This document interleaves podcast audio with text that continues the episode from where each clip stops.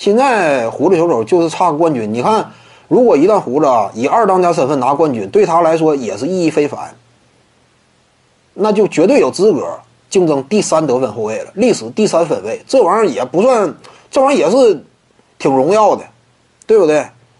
因为排名靠前，你都得有 MVP 嘛。没有 MVP，你靠什么靠前呢？就好像历史前三十一样，拿过 MVP 的这些巅峰期，除了罗斯这样的以外，排前三十都有一定的理由。胡子也是类似嘛，谈什么这个，呃，韦德呀，当年什么竞争压力大呀，周围都有一些强力对手，才导致他最终没拿到 MVP 呀。当时强力对手都谁？科比、布兰特呀，呃，勒布朗·詹姆斯啊，呃之类的。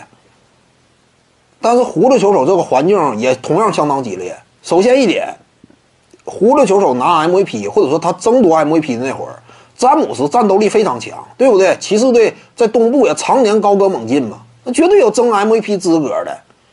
与此同时呢，西部这块，斯文库里，对不对？率领的金州勇士、金州军团，那也是称霸西部。在这种夹缝当中，胡子都能虎口拔牙呢，对不对？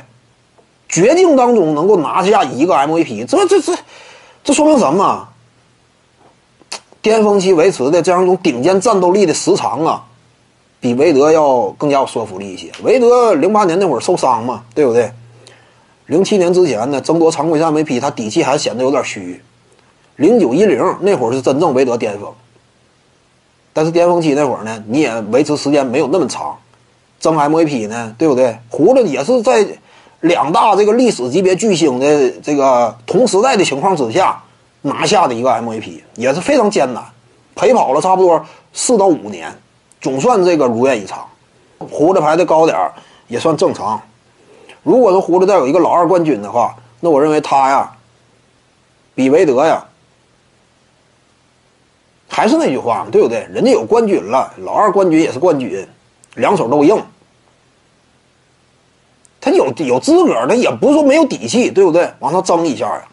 现在是底气有点不足，现在底气稍微有点不足。徐静宇的八堂表达课在喜马拉雅平台已经同步上线了。